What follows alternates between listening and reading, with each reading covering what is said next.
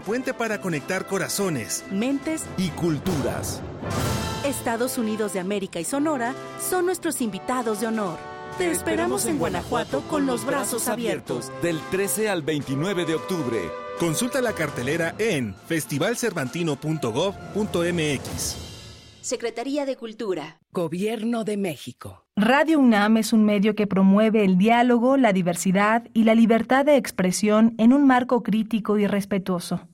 Los comentarios expresados a lo largo de su programación reflejan la opinión de quien los emite, mas no de la radiodifusora. La Facultad de Derecho de la UNAM y Radio UNAM presentan Toda sociedad requiere para su funcionamiento regirse por valores, principios, normas e instituciones. A diario escuchamos, leemos y opinamos sobre temas relacionados con la legalidad. Pero, ¿verdaderamente conocemos nuestros derechos y obligaciones? Tu participación es indispensable. Acompáñanos. Derecho a debate. En la cultura de la legalidad participamos todos. Conduce Diego Guerrero.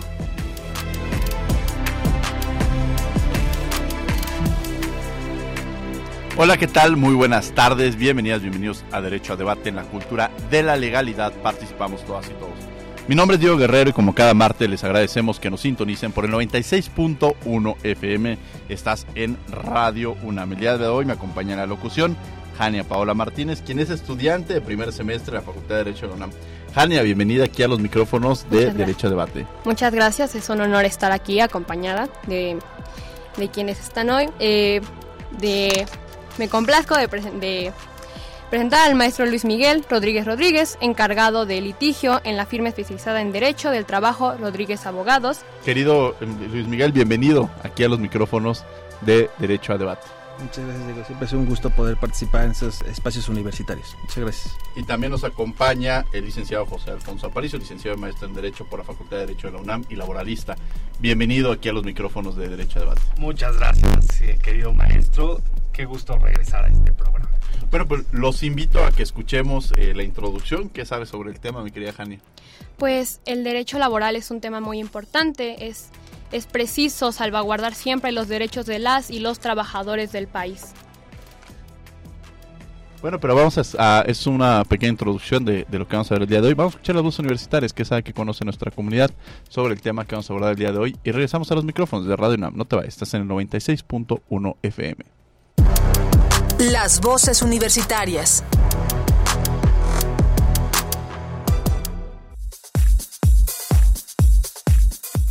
¿Crees que es importante que conozcas tus derechos laborales antes de terminar tu carrera? Sí, es importante porque pues ya una vez sabiendo qué es lo que pues, merecemos y debe ser, pues no será como fácil que pues, haya algún problema o algo que se interfiera con nuestro trabajo o labor.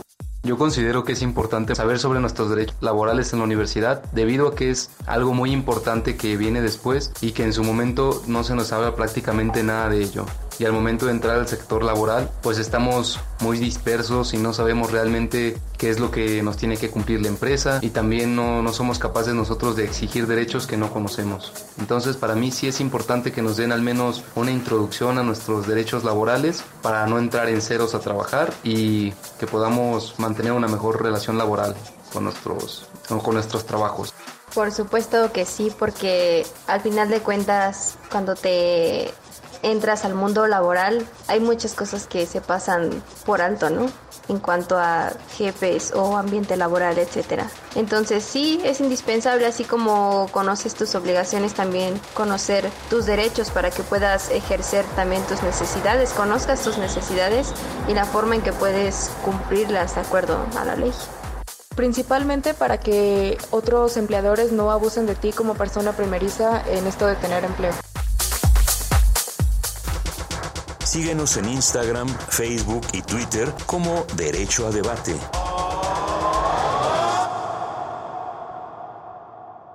Escuchas Derecho a Debate. Estamos de regreso en los micrófonos de Radio UNAM, estás en el 96.1 FM y bueno, ya hicimos la introducción de quienes nos acompañan el día de hoy, pero para quienes están sintonizando en este momento, me acompaña la locución Jania Paola Martínez, quien es estudiante de primer semestre, y tenemos como invitados al maestro Luis Miguel Rodríguez Rodríguez.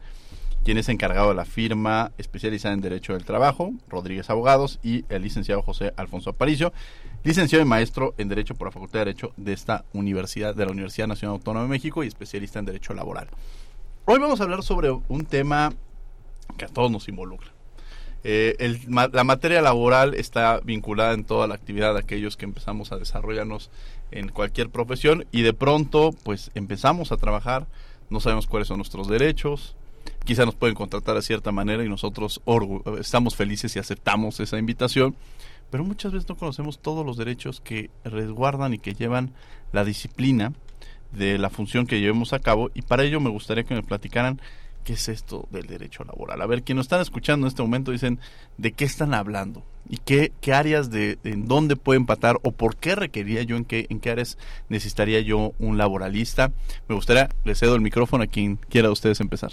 Sí, eh, bueno, el derecho del trabajo es bastante importante porque inequívocamente todos en algún momento de nuestra vida nos vamos a ver involucrados en una relación obrero-patronal, ¿no? Ya sea como patrones, ya sea como trabajadores, pero siempre involucrados en ellos.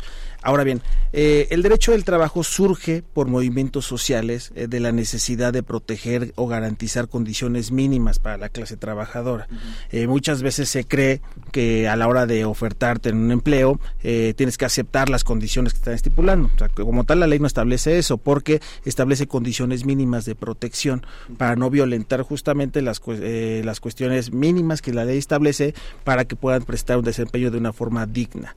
Estas condiciones se encuentran básicamente eh, reguladas en la primera parte de la Ley Federal del Trabajo, tiene que ver con un horario establecido y bueno, pues son básicamente condiciones mínimas para garantizar el, el desarrollo, digamos, óptimo de las relaciones de trabajo creo yo que es importante porque si no conocemos nosotros nuestros derechos va a ser sumamente complicado que podamos exigir el cumplimiento de los mismos. Por eso creo yo que es de suma importancia eh, las cuestiones en materia de trabajo, tanto para cumplir eh, justamente con estas eh, obligaciones que se tienen por parte de los patrones, así como exigir justamente los derechos. Hay muchísimas cosas en que los patrones dicen, yo deseo cumplir, pero no sé justamente la forma en la cual puedo realizarlo o, o ciertas consideraciones. Es ahí donde entra el derecho del trabajo conocer la profundidad y a detalle para poder garantizar estas condiciones. ¿Algo quieres añadir, Alfonso Aparicio? Que nos uh, lo ha dicho muy, coincido con todo lo que ha dicho Luis Miguel. Y antes de añadir, quisiera felicitar por que ya cumpliste más de 300 programas. Entonces es doble festejo. Bueno, eh, yo añadiría muy rápido eh, el tema eh, respecto de que en otras materias del derecho se trata igual a los iguales y en el derecho social en general, entre los que se incluye el derecho laboral, hay un trato desigual a los desiguales. Y de ahí surgen muchas, muchas fórmulas eh, de derecho como las cargas de la prueba o como las obligaciones de los empleadores, justamente por este trato desigual que admite la legislación a partir de eh, una desigualdad real, buscando una igualdad formal eh, ante la ley. Y esto eh, a veces se nos olvida porque hay relaciones ahora en nuestra modernidad que desafían la relación de trabajo y los derechos laborales, como son los trabajos en plataformas. que, que, además esta figura de los trabajos en plataformas vino a... Ha, habido un proceso, incluso como se conoce, de estas empresas que reparten alimentos o productos, pero que las condiciones muchas veces las desconocemos y en muchas áreas la verdad es que no tenemos conocimiento de cuáles son las, los principios o cuáles son incluso este, los mecanismos de protección que tienen. Jania nos acompaña el día de hoy en la, en la conducción adelante. Pues justo, ¿no? Preguntar el, a partir de estas nuevas reformas, ¿qué se busca, qué se busca mejorar, ¿no? ¿Qué derechos busca fortalecer el derecho laboral? Sería la pregunta. Luis Miguel. Ok, creo yo, eh, digo, viene una reforma laboral que se dio, digamos, la más importante en toda la, existencia que tiene desde el constituyente del 17, más de 100 años, se dio este cambio de perspectiva, de paradigma que tiene el derecho del trabajo. Anteriormente, la impartición de justicia laboral pues corresponde al Poder Ejecutivo, actualmente corresponde al Poder Judicial, este, evidentemente filtrado por una instancia, digamos, administrativa eh, que pertenece al Ejecutivo, que es los centros de conciliación laboral. Lo que busca principalmente esta reforma, creo yo, la esencia principal de esta reforma, entre muchas otras cosas eh, referente a cumplir obligaciones internacionales, es básicamente acercar a la clase trabajadora a la justicia social. De manera desafortunada, creo yo, eh, que en México muchos trabajadores que son eh, evidentemente violentados en sus derechos, ven poco probable el acercarse a las autoridades para exigir el cumplimiento de los derechos propios que se han sido violentados. Creo yo que esta reforma intenta abrir una gama de posibilidades para que de una forma sencilla el trabajador pueda llegar, acercarse a la impartición de justicia eh, y bueno, tratar de remediar esos posibles conflictos o conflictos que tenga frente a otros. Creo yo que es una de las ramas más importantes que tiene justamente esta reforma, entre muchas otras más que, que, nos hablar aquí.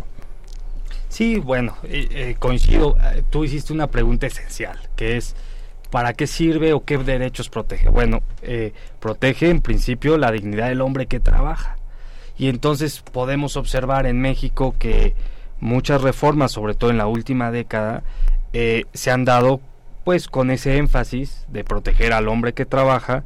Entonces tenemos desde un modelo nuevo de sistema de justicia laboral que surgió el 1 de mayo del 2019 y después se ha desarrollado otras reformas como las de vacaciones o como la del teletrabajo o como la de subcontratación o el famoso conocido como outsourcing interesante esta, esta parte, sobre todo de imaginar, este, esta, que además ha sido uno de los grandes éxitos que ha tenido precisamente esta administración, ¿no? En empezar a erradicar esta parte del outsourcing, que además, repito, cuando alguien le ofrecen su primer trabajo, pues no pensaría que tiene que revisar las condiciones y las cláusulas, uno simplemente se siente muy feliz, seguramente cuando Hania reciba su primer trabajo va a decir dónde firmo, cuánto voy a ganar, y nada más nos enfocamos a eso, pero esta reforma que además creo que es muy importante hacer referencia de la materia laboral porque hay varios elementos que nosotros tendríamos que considerar. Ya decías, hay un horario, un salario, ¿qué otras cosas, elementos básicos uno tendría que, hacer? Y otra pregunta que además decías, bueno, uno firma, pero ¿uno puede negociar como trabajador las condiciones laborales, Luis Miguel? Eh, bueno, eh, creo que sí, sí se puede negociar justamente las condiciones laborales, pero eh, superior a lo que establece la ley. ¿No? O sea, el, de hecho el trabajo, digamos, doctrinariamente eh, surge justamente el tema de que no existe libertad contractual en materia de trabajo porque no se puede negociar más allá de las condiciones que establece la ley como mínimas, pero sí hacia arriba se puede negociar. Tomando esta tesitura, yo creo que sí, efectivamente, el trabajador en ciertos casos, no, no aventuraré a decir que en todos, pero sí puede establecer ciertas condiciones que le gustaría tener. Eh, como tú bien mencionaste, existe un eh, salario, pero también es importante, creo yo, conocer el tema de los principios que son fundamentales. principios como por ejemplo irrenunciabilidad de derechos, que quiere decir pues, que un trabajador no puede, por ejemplo, renunciar a su salario, no no puede renunciar a sus vacaciones, es una obligación que tiene la tiene que tomar. Por ejemplo, este el principio de derecho adquirido, una vez que un trabajador se le otorga justamente una prestación, sea cual sea, no se le puede quitar con posterioridad. Esos elementos creo que yo eh, considero que son fundamentales conocerlos porque como tú bien mencionaste es bastante complicado en la práctica este hacer que se cumplan justamente y que no se violenten eh, los derechos por parte de los trabajadores. Ahora, referente a ese tema, durante la pandemia vimos cosas atípicas que no estábamos acostumbrados, ¿no? Y de pronto había empresas que decían, ¿sabes qué? Tengo dos alternativas. O, o pedirte la renuncia, ¿no? O sea, de alguna manera. O mantenerte pero bajarte el salario porque no por las condiciones que en este momento tiene la empresa yo no te puedo mantener eso o quizá las utilidades que estaban contempladas pues no te las, es decir había una serie de condiciones que no estaban contempladas, que muchas empresas si llevaban a cabo, ahora sí de, de seña, de, de pa, estas, no, no les permitía seguir manteniéndose. ¿En estos casos atípicos se pudiera haber negociado algo, Alfonso? Es, es una gran, gran pregunta porque me conecta con lo, con lo que ha mencionado Luis Miguel. Eh, resulta que justo la pandemia desafió estos principios de estabilidad en el empleo. Así le llamamos los laboralistas, que significa que se privilegia la estadía en el empleo por sobre otras alternativas. Y actualmente con la pandemia hubo algo que se llamó el conflicto de naturaleza económica, cuando ya no es costeable la fuente de trabajo, cuando los insumos, baja la producción, baja... Entonces los empleadores tienen un punto eh, respecto de sus ganancias, pero generalmente si no hay sindicatos, si no hay contratos colectivos, lo que hacen es trasladar las crisis de sus empresas a la parte más vulnerable de la relación, que son los trabajadores, Y en ese inter, eh, cuando no había interlocutores como los sindicatos o contratos colectivos, vimos un gran número de despidos eh, a causa de la pandemia y en otros casos sí lo que mencionas, Diego, respecto de la reducción de condiciones de trabajo. Lo más idóneo hubiera sido que hubiese habido un, un diálogo intermedio en el que se hubiese negociado, por ejemplo, si un, un empleador no puede pagar repartición de utilidades o, o, no puede pagar una prestación adicional, negociar su, su reemplazo o su aplazamiento de la prestación. eh, sin embargo, en la pandemia observamos que en los centros de trabajo en que no había sindicatos ocurrió lo peor, que fue los despidos. Eh, eh, y esto se agrava si vivíamos en un contexto en el que estábamos transitando en una reforma antes del, de la subcontratación, que muchas personas pues no tenían seguridad social. Entonces uh -huh. imagínate tú, se enfermaban, no les justificaban las ausencias, había un problema en, en los decretos respecto de sacar las, las incidencias eh, por, por eh, COVID uh -huh. y entonces pues esto se complicaba mucho. Ahora, eh, también hay que decirlo, también hubo empleadores muy responsables en los que cubrieron toda la pandemia y esto pues también es de aplaudirse. Uh -huh. eh, hubieron decretos y los laboralistas solo lo menciono, tuvimos de, una discusión muy grande que eh, el decreto de contingencia sanitaria discutíamos si era una emergencia o una contingencia porque en la Ley Federal del Trabajo el concepto de emergencia sanitaria da lugar a la suspensión colectiva de las relaciones de trabajo. Mm. Y eso implica la suspensión de pago y la suspensión de prestaciones. Entonces, hubo una discusión muy álgida en el 2020 y 2021 que por suerte, bueno, pues ya hemos superado ese tramo y, y ojalá nos sirva experiencia, por ejemplo, con el teletrabajo, que ahora ya está regulado en nuestra legislación laboral. Jania, que nos acompaña el día de hoy en la conducción adelante. Justo hablando de estos estragos que nos trae la pandemia, ¿no?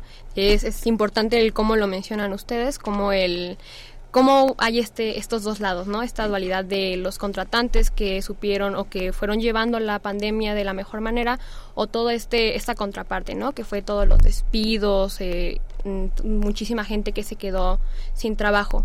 ¿Cómo creen que o cómo se debió trabar, trabajar o llevar eh, en conforme a, en conforme a materia laboral todo esto de la pandemia? ¿Qué reformas, qué leyes se crearon a base de esto? Luis Miguel, con base a esta situación, ¿qué fue lo que fue, fue, fue, la verdad es que digo nadie estaba preparado justamente para una pandemia eh, y más por el tiempo tan prolongado que, que, duró no la realidad es que el derecho del trabajo tampoco estaba preparado. Si bien es cierto existían ciertas estipulaciones que se habían establecido cuando en su momento surgió el tema de la influenza eh, evidentemente se fue notoriamente este superado. Lo que comentaba eh, Alfonso también es muy cierto no eh, la realidad es que el gobierno mexicano hizo justamente que nos adecuara las suspensiones colectivas de la relación de trabajo ¿no? en el sentido de que modificó en vez de emergencia le puso este contingencia no entonces pues, ese cambio de aceptación pues dijo ah siendo muy legalistas pues no la ley no lo contempla por lo cual no estamos en ese supuesto uh -huh. eh, ¿qué, ¿qué, reformas importantes hubo en su momento creo yo que el tema justamente del teletrabajo del famoso home office fue una de las eh, grandes cuestiones importantes que se legisló para poder justamente evitar el contacto en los trabajos que así posiblemente se pudiesen establecer. El tema es que eh, vivimos en un país donde eh, aproximadamente el 60% de las fuentes de trabajo formales hablamos de manufactura donde inequívocamente pues el teletrabajo pues queda superado, ¿no? Sí, o sea, claro. las maquilas, por ejemplo, por poner un ejemplo, eh, digo, pues cómo se va al teletrabajo, ¿no? Pero esto sí abre un campo de posibilidades para que pues trabajadores o, o trabajos más bien dicho en los cuales sí se pueda prestar esa forma de, de, de, de realizar los servicios, se puedan establecer y creo yo que hubo regulaciones eh, algo precisas referente a ello que eh, Alfonso nos puede comentar un poco más. Que yo también con Alfonso quiero entrar aprovechando en esta parte sobre ciertas cosas que de pronto justamente en la figura del teletrabajo, ¿no? Eh, hay quienes que se quedan en casa, tres días incluso a, la semana pueden estar en su casa. Quienes el, eh, de alguna manera el patrón se encontraría en, en, la necesidad o en la condición de pagar aquellos insumos, luz, internet, todo aquello que está dentro de que, ocuparías en una en una oficina y que la estás utilizando en tu casa incluso tiene impresora a veces alguien requiere de una impresora este todo si nosotros pensamos en nuestro día todo lo que hacemos en oficina y tenemos en oficina cuando lo llevamos a casa de pronto dices ay tengo que imprimir este documento y firmarlo no tengo impresora o ya no tiene tinta la impresora o el internet se me fue o es o, estoy con los hijos es decir hay ciertas condiciones que a veces no contemplamos y eh, otra cosa que también me lleva al teletrabajo y no, quiero que se me vaya de la, de la, de la mente es cómo supervisamos. Es decir, este proceso de supervisar, porque cuando uno llega a un trabajo tiene un horario establecido, a veces algunos checan, otros no. ¿Cómo yo puedo determinar, por ejemplo, si el horario era de 9 a 3 de la tarde, de 5 a 7, por poner un ejemplo, cómo yo puedo garantizar que efectivamente están trabajando de 9 a 3, de 5 a 7 y no se le está pues pagando un trabajador que no está cumpliendo con las funciones para las que fue contratado, Alfonso?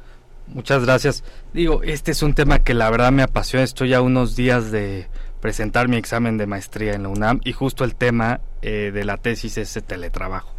Y quisiera eh, desenvolver la respuesta en dos ángulos. El primero eh, con, lo que platicábamos antes, que era la pandemia.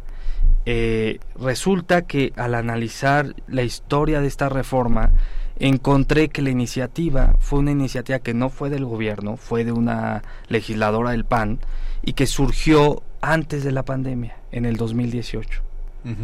Vino la pandemia y la reforma seguía congelada, se aprobó en el Senado, pero pasó a la Cámara de Diputados. Y después de un exhorto del Senado, eh, pasó a la Cámara del Senado, que lo pasó a la Cámara de Diputados y se mantuvo ahí congelada después de un exhorto regresó casi en sus términos y por eso la reforma en teletrabajo cuando se aprobó no contempla nada, absolutamente nada sobre la pandemia. Eso no implica que la propia reforma no sirva para una pandemia, pero desgraciadamente, por eso yo creo que es una reforma inconclusa que falta mejorar, no contiene una mención alguna a la pandemia. Y en cambio se pusieron dos excepciones. Se puso que no aplica las obligaciones del teletrabajo de luz, una silla ergonómica, impresora, etcétera, estos insumos, si se trabaja menos del 40% o si es ocasional o esporádico. Y entonces estos conceptos que parecían eh, conceptos jurídicos indeterminados hacen que a veces eh, los abogados eh, patronales recomienden malamente que solo se trabajen dos veces al día, a la semana fuera del centro de trabajo y con eso obligan a que no se reputen las obligaciones de la legislación. Yo creo que lo que nos falta un poco en esta nueva cultura de la legalidad, del derecho laboral, es no hacer este tipo de recomendaciones, sino si se va a usar la modalidad, intentar que apliquen las obligaciones con un debido y adecuado manejo. Tú preguntabas el tema de la supervisión. La verdad es que la reforma no dice mucho, pero lo que sí dice es que se considera teletrabajo cuando se trabaja fuera de un centro de trabajo y cuando el empleador supervisa de manera o por medios electrónicos la supervisión, el mando y la dirección, si se da por medios electrónicos, fuera de un centro de trabajo, se considera teletrabajo. Es decir, hay un, hay un campo abierto a esto que le llaman compliance laboral o, autorregulación para que las empresas regulen las formas de monitorear a los trabajadores. Lo hacían eh, antiguamente, por ejemplo, estos repartidores de, de pan dulce de una marca de un osito famoso, bueno, pues eh, eh, monitoreaban al, al, trabajador que repartía porque el coche traía un, un, localizador. Lo mismo puede ocurrir eh, en la reforma por medio de reuniones virtuales, etcétera. Claro, hay que también tomar en cuenta, y eso es algo muy importante, que no hay que idealizar este tipo de reformas. Tenemos, por ejemplo, doy una cifra medio demoledora, 60.6% de los hogares en México que cuentan con acceso a Internet. Quiere decir que casi el 40% de los mexicanos aún no tienen acceso a Internet. Es decir, esto es una brecha digital que habría que ver cómo o con qué tipo de trabajadores eh, ampliarse, ¿no? Pero digo, dejo hasta ahí el comentario porque eh, eh, hay temas como la desconexión digital y demás que son muy importantes para que los empleadores respeten la dignidad del hombre que trabaja, pero eh, flexibilicen sus relaciones de trabajo con esta modalidad. Muy bien, están en Radio NAM, esto es 96.1 FM en Derecho a Debate. Los invitamos a quienes se quieran comunicar con nosotros. Estamos en el 55 56 23 32 67, 55 56 22 32 67 para que nos puedan hacer llegar sus preguntas. Eh, María Lagunes, de 35 años, de la delegación Venustiano Carranza, nos pregunta: ¿Qué derechos tienen los trabajadores que se enferman de COVID y trabajen de forma presencial? Nos pregunta esto Luis Miguel.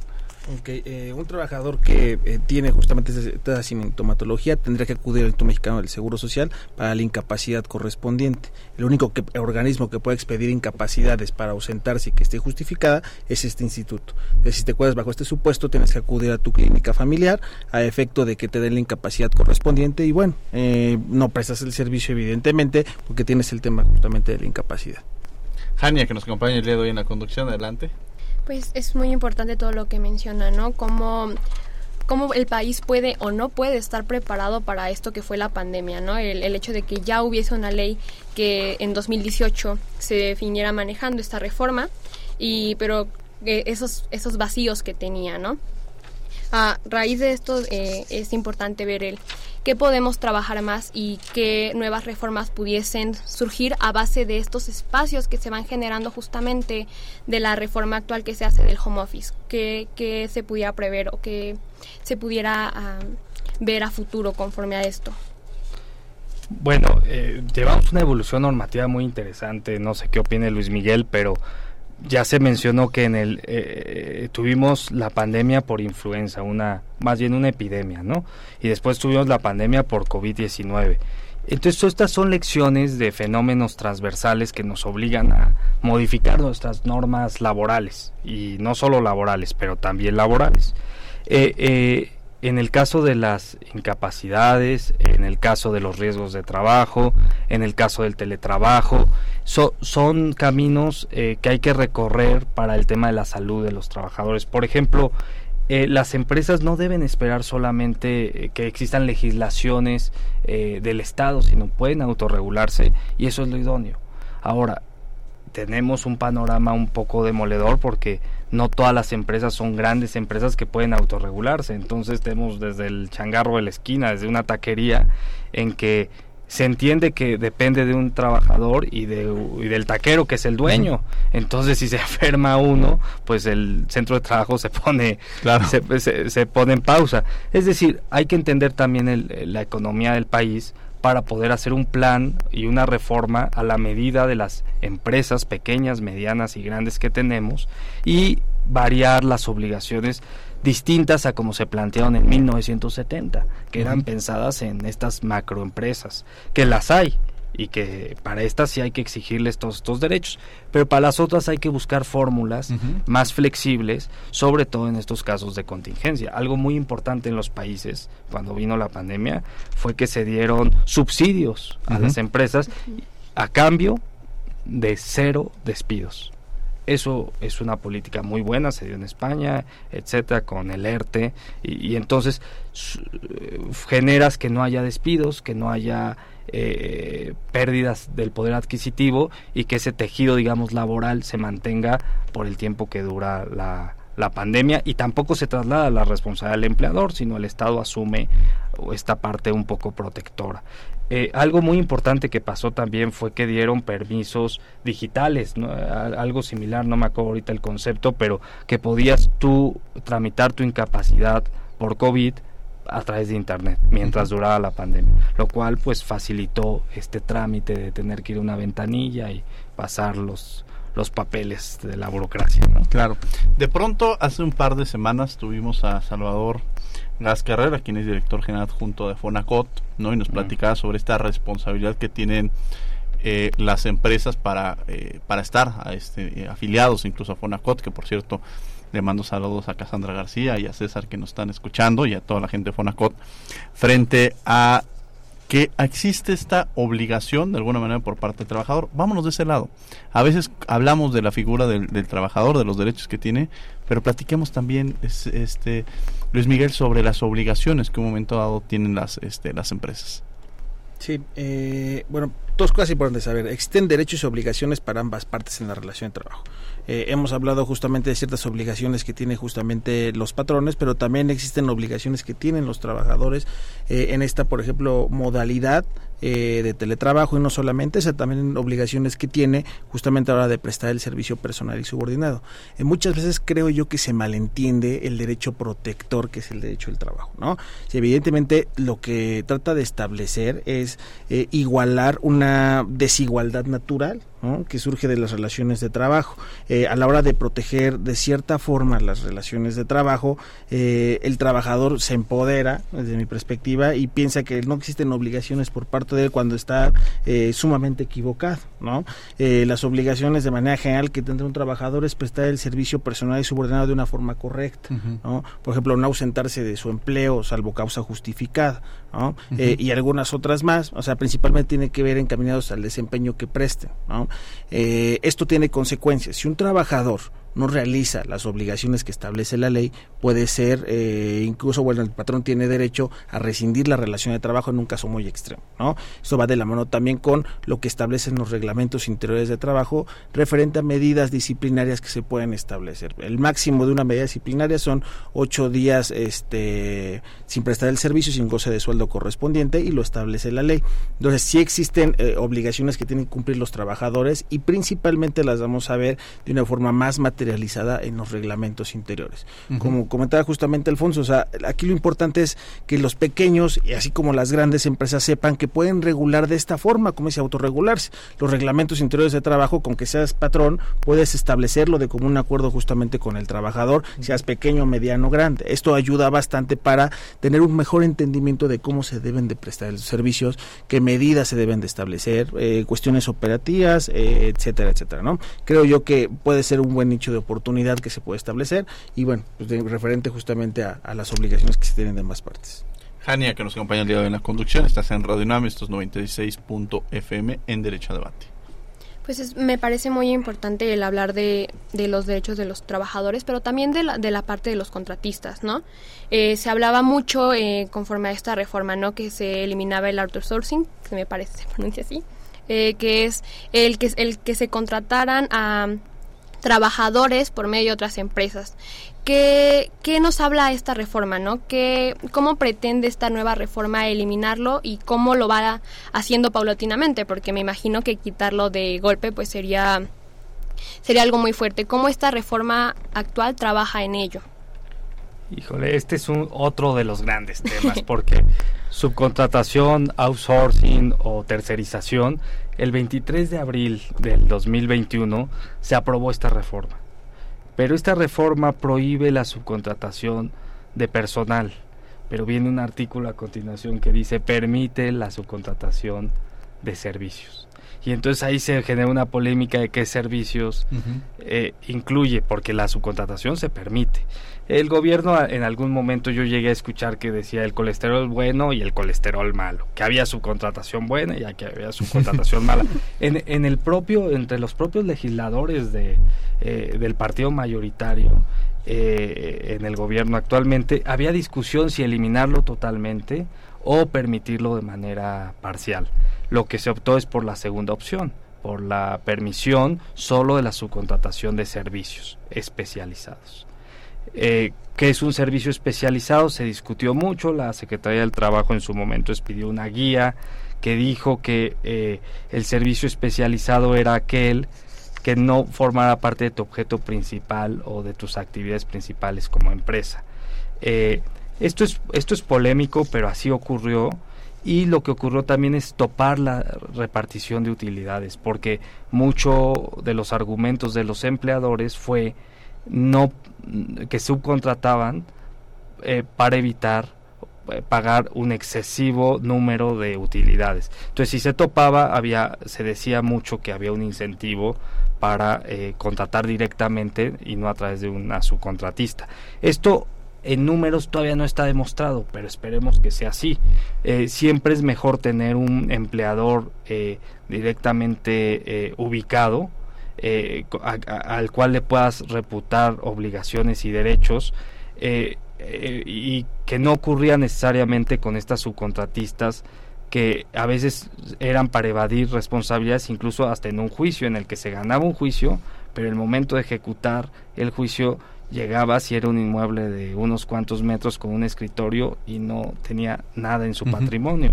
Entonces, yo creo que es muy loable eh, eh, evitar esta subcontratación mala y la que ocurra, regularla muy bien ahora con un REPSE, que es el registro eh, de personas subcontratistas, que para hacerlo tienen que estar registradas en este famoso REPSE.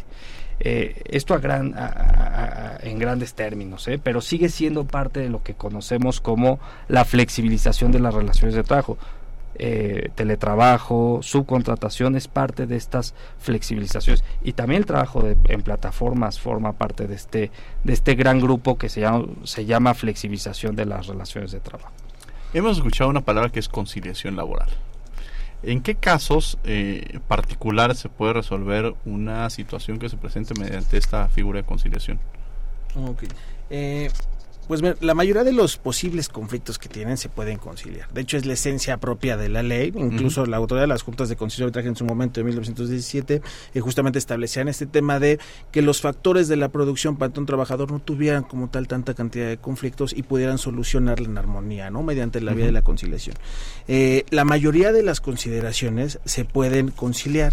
Eh, creo yo que eh, tendremos que establecer cuáles no se pueden conciliar, ¿no? Incluso la ley establece justamente causas de excepción de agotar esta instancia conciliatoria. Este nuevo sistema de impartición de justicia te establece que previo a llegar a un tribunal tienes que agotar una etapa conciliatoria donde estará un funcionario conciliador para justamente establecer o tratar de establecer justamente posibles soluciones para evitar un conflicto judicial.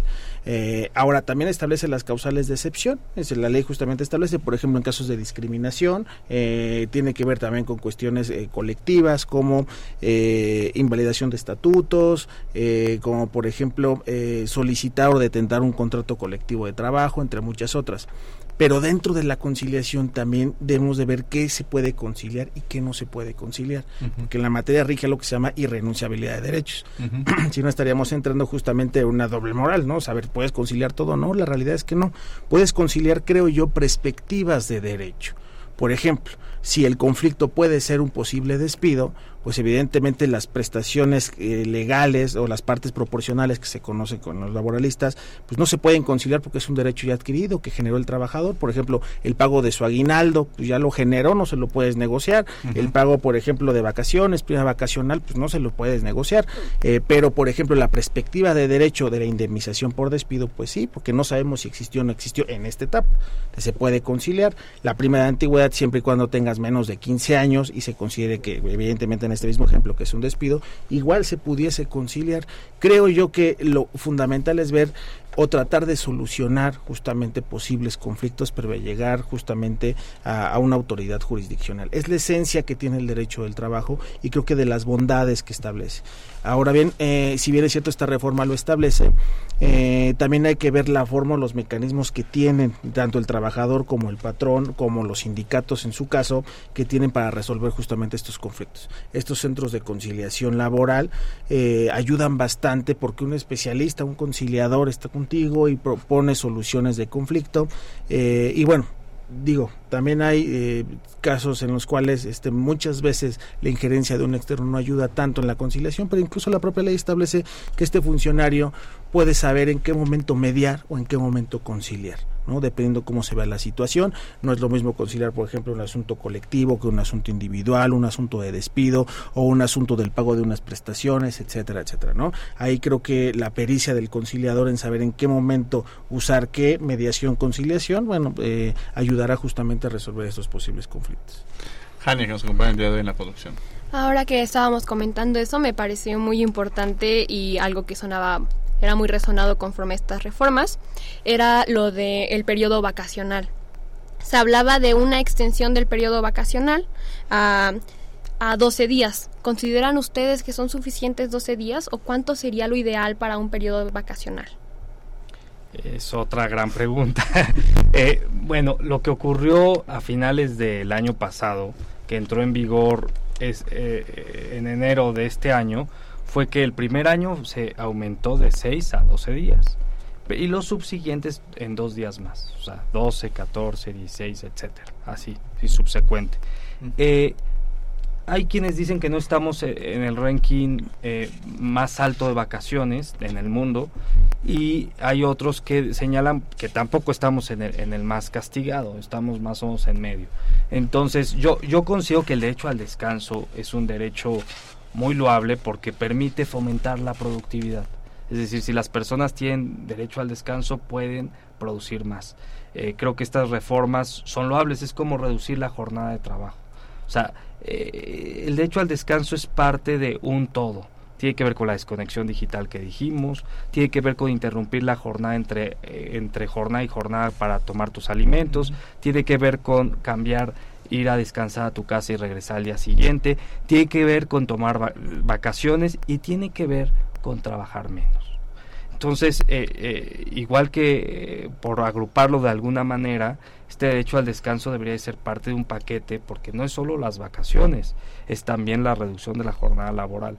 Yo sí considero que se podría aumentar los días de vacaciones, pero esto tiene que ver con todo un esquema económico del país, porque es cierto, si se aumentan las vacaciones en empresas muy grandes, por ejemplo, las empresas productivas del Estado, Pemex, CFE, tienen eh, turnos continuos que tienen que trabajar 24 horas y que el hecho que aumenten vacaciones tendrán que aumentar su número de trabajadores sustitutos de estos que toman vacaciones. Entonces es parte de todo un esquema económico pero sin duda el derecho de vacaciones es un derecho al descanso que eh, creo yo que bien regulado fomenta la productividad en un país. Tenemos algunas preguntas, Juan Martínez. ¿Qué pasa cuando una persona tuvo COVID, tiene secuelas y a partir de eso su condición de salud se deterioró y eso no le permite estar de manera presencial? ¿Está obligado el empleador a seguir pagándole? Eh, bueno, eh, eso tendría que ver justamente eh, una consideración de una enfermedad general, dependiendo a qué es la actividad que realice. Eh, puede ser valorado incluso como un riesgo de trabajo o enfermedad a consecuencia de una enfermedad por riesgo de trabajo. tiene que hacer la valoración ante el instituto y el instituto va a establecer justamente si estamos ante la presencia de este y establecerá las incapacidades correspondientes, incapacidad permanente parcial, incapacidad permanente total y a las valoraciones médicas correspondientes. Por ejemplo, cuando surge justamente el tema del COVID, este, pues también era nuevo incluso para el propio sector salud, ¿no? eh, más adelante el propio instituto dijo, a ver, eh, aquellos trabajos que se dedican a cuestiones, eh, digamos, temas médicos, este, si se enferman de COVID, va a ser valorado justamente como un riesgo de trabajo, ¿no? Y aquellos eh, que se dedican a otra actividad, pues va a ser justamente valorado como una enfermedad general. Okay. Esta diferencia es muy importante porque no es lo mismo hacer una valoración o el trabajador no va a tener derecho a las mismas condiciones tratándose de un riesgo de trabajo o una enfermedad general.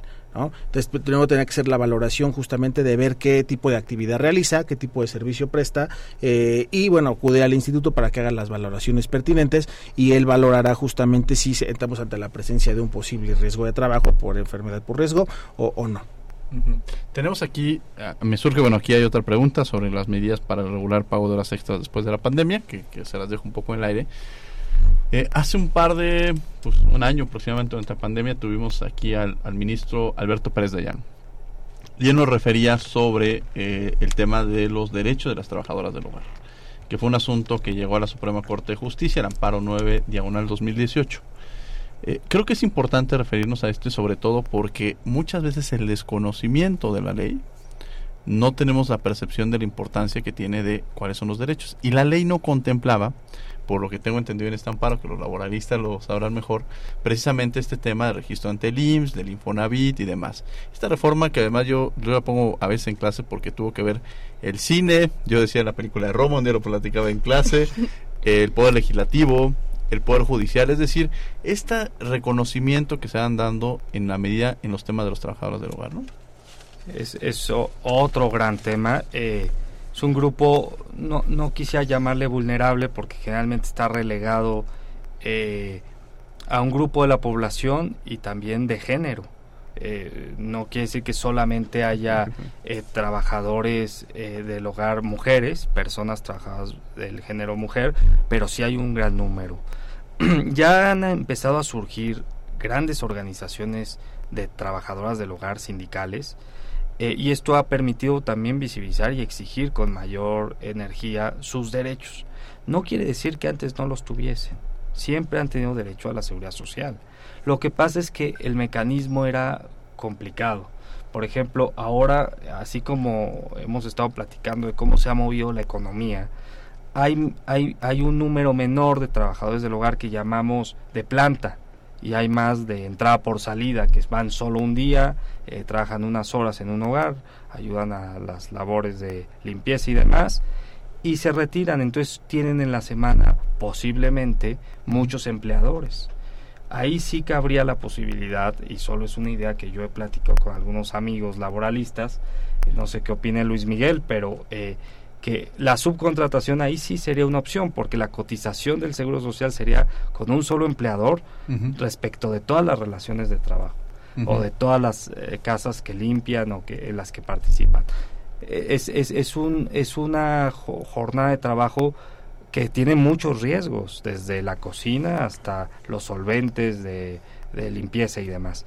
Eh, yo creo que actualmente tenemos que seguir impulsando que todos, que todos afiliemos a las personas que nos ayudan en nuestra casa, que no es fácil, pero eh, eh, no es fácil, me refiero porque a veces es un desincentivo llegar al Seguro Social, hacer el trámite con la, con, la autoridad eh, de seguridad social, pero, insisto, y creo que esto lo puede decir de mejor manera Luis Miguel, eh, ya se facilitó un mecanismo para afiliar a las trabajadoras del hogar y esto es lo aplaudible. Y además ratificamos un convenio de la OIT respecto del trabajo doméstico. El 2 de julio del 2019 reformamos la Ley Federal del Trabajo y el 3 de julio del 2020 eh, suscribimos y ratificamos el convenio 189 de la OIT. Luis Miguel, aprovechando que te pasan la pelotita.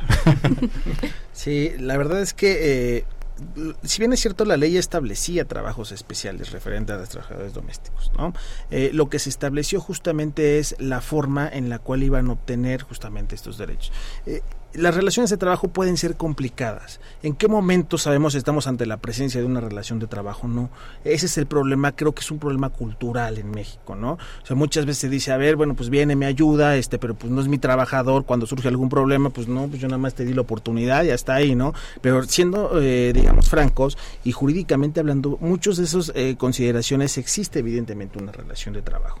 El tema, eh, como bien comentado, de trabajadores domésticas, pues ya lo establecía la ley. Lo que se estableció justamente es una forma digamos, más directa de darle oportunidad, digamos, a la población. A ver, todos aquellos empleadores que tienen trabajando a personal doméstico, bueno, pues tienen, tienen, que cumplir con las obligaciones que establece la ley, porque no es, como bien dijo Alfonso, no es de que no es, que es algo nuevo, ya tenían justamente esa obligación.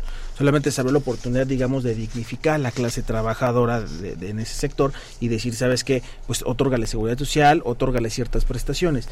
Como bien mencionaba Alfonso, pues sí es complicado, porque muchas veces trabajadores, trabajadoras domésticas, este, pues tienen varios empleadores. O Seguimos estrictamente lo que establece la ley, todos y cada uno de ellos son una relación de trabajo distinta que tendría que otorgarle justamente las obligaciones que establece la ley, lo que establece el artículo 15 de la ley de seguridad social, etcétera, etcétera.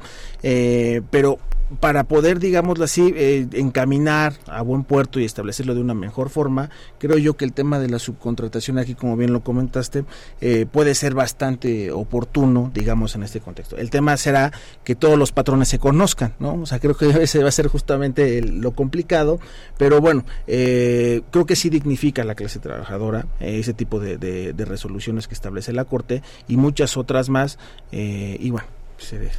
Vamos a tener que ir a descubriendo tus derechos y regresamos a los micrófonos de Radio NAM. Estás en 96.1 FM y regresamos a la última y nos vamos. No se vaya. Descubriendo tus derechos. Derecho a una vida privada y familiar. Toda persona tiene derecho a proteger las decisiones que solo conciernen a su familia, al respeto de su vida privada y familiar, de su domicilio y de su correspondencia Decisiones como el común acuerdo en el orden de los apellidos de los hijos son ejemplo de esto, pues no hay razón alguna que justifique que deba anteponerse el apellido del padre. La autoridad pública no puede tener injerencia en el ejercicio de este derecho, a menos que la intervención esté prevista por la ley y sea una medida necesaria para la seguridad nacional, pública, el bienestar económico del país, para la defensa del orden y la prevención de un delito, como pueden ser violencia doméstica, infantil o a personas adultas mayores, para la protección de la salud o de la moral de una o varias personas, o para la protección de los derechos y las libertades de los demás.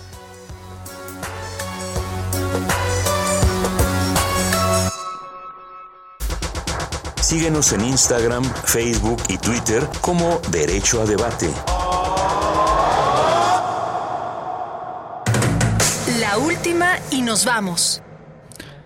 La última, la última y nos vamos. Estamos de regreso en Radio 96.1 FM. Referente a la pregunta que hacíamos anteriormente, bueno, y ya la contestación que nos hicieron nuestros invitados, también los invitamos a que se a que incorporen a la página ims.ims.gov.mx diagonal persona, diagonal trabajadora, diagonal del hogar, inscripción y ahí es un formato muy sencillo que puedes ingresar el trámite y te va llevando pasos paso a paso a realizar, desde incorporar CURP, correo electrónico, datos de contacto, domicilio, en fin.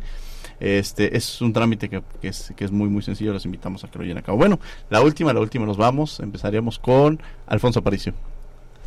¿Qué decir? Bueno, realmente eh, vivimos una época, como, como dije al principio, muy emocionante.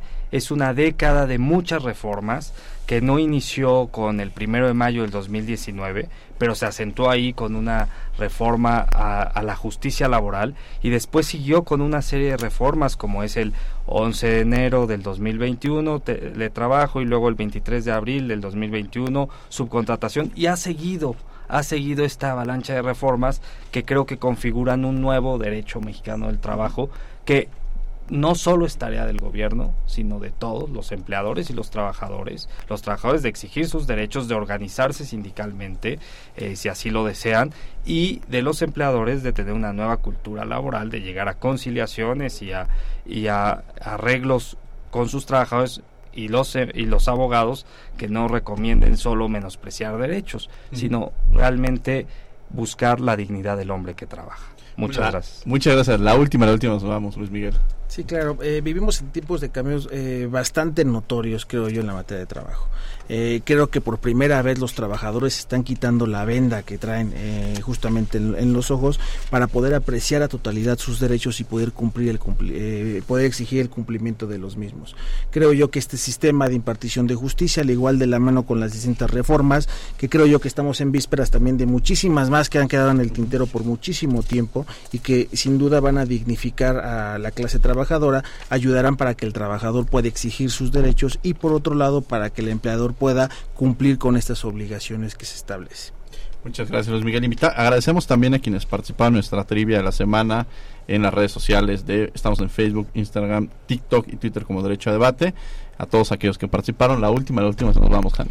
Pues la importancia, claro, de seguir mencionando cómo nosotros, como sociedad, como nosotros, los laboristas, tienen eh, eh, seguir trabajando, claro, para poder seguir asegurando, salvaguardando los derechos de las y los trabajadores del país. Muchas, muchas gracias y bueno, desde luego les agradecemos que hayan estado con nosotros, agradecemos a la Facultad de Derecho y a Radio UNAM, en la coordinación Renata Díaz Conti, Nidia López, asistencia Mari Carmen Granados y Giselle Hernández, comunicación y difusión Mari José López, Giovanna Mancilla y Dominique Eble, operación técnica Arturo González, producción Paco Ángeles, los, los invitamos a que sigan con la programación de Radio UNAM y también los miércoles, los miércoles no dejen de ver Cultural Derecho, estamos a las 7 y a las 5 de la tarde por Canal 22, Canal Cultural de México.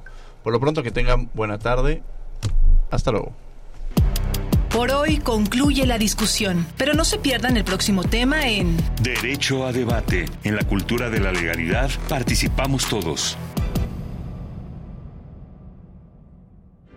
Álvaro Mutis. Inventó